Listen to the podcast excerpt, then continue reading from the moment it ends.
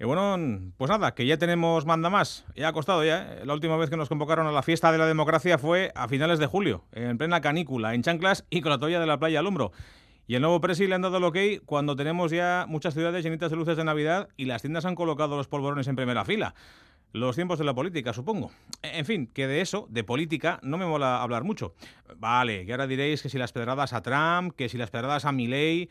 A ver, esos personajes se merecen un pedruscazo en sí mismos, da igual que se dediquen a la política o al punto de cruz. Y además, qué narices, esta es mi sección y hago lo que me parece, como el del Categories. Para quienes no conocieron el juego, seguro que habéis escuchado alguna vez aquello del pulpo como animal de compañía. Entonces, eh, a ver si soy capaz de resumir en un párrafo lo que ha pasado esta semana en el Congreso de los Diputados. A ver, sus señorías se han juntado para elegir mandamás. Ya lo habían hecho hace mes y medio, pero entonces le dijeron que no a un señor gallego con gafas porque el señor gallego con gafas no tenía amigos suficientes.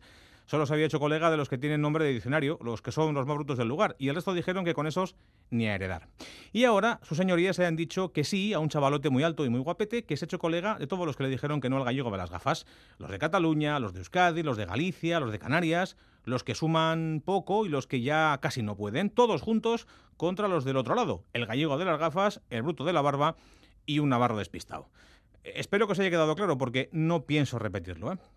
Estos días también nos han dejado imágenes. A ver, la de una chica presidenta de su comunidad a la que le gusta la fruta. La del señor gallego de las gafas que sigue diciendo R que R que es trampa, que le tocaba mandar a él porque él fue el que ganó. La del bruto de la barba soltando las eh, burradas de siempre y marchándose después con sus colegas porque ya había trabajado bastante.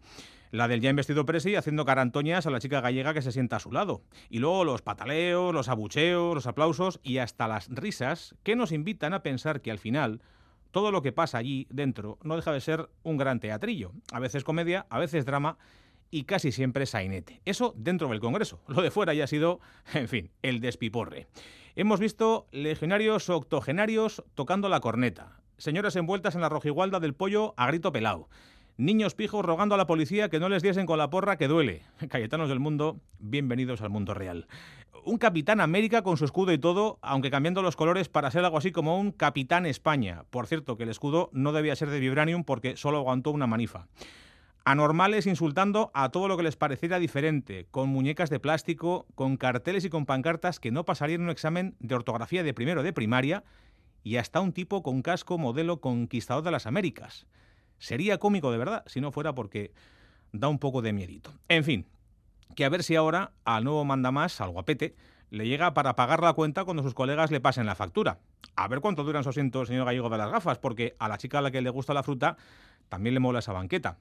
A ver cuánto aguantan los colegas del más sin recordarle que si no paga le pueden romper las piernas. Y a ver si el bruto de las barbas y sus brutos amigos dejan de hacer el cafre de una santa vez. Que sí, que ya les hemos oído, pero que no debemos hacer ni puñetero caso, por brutos.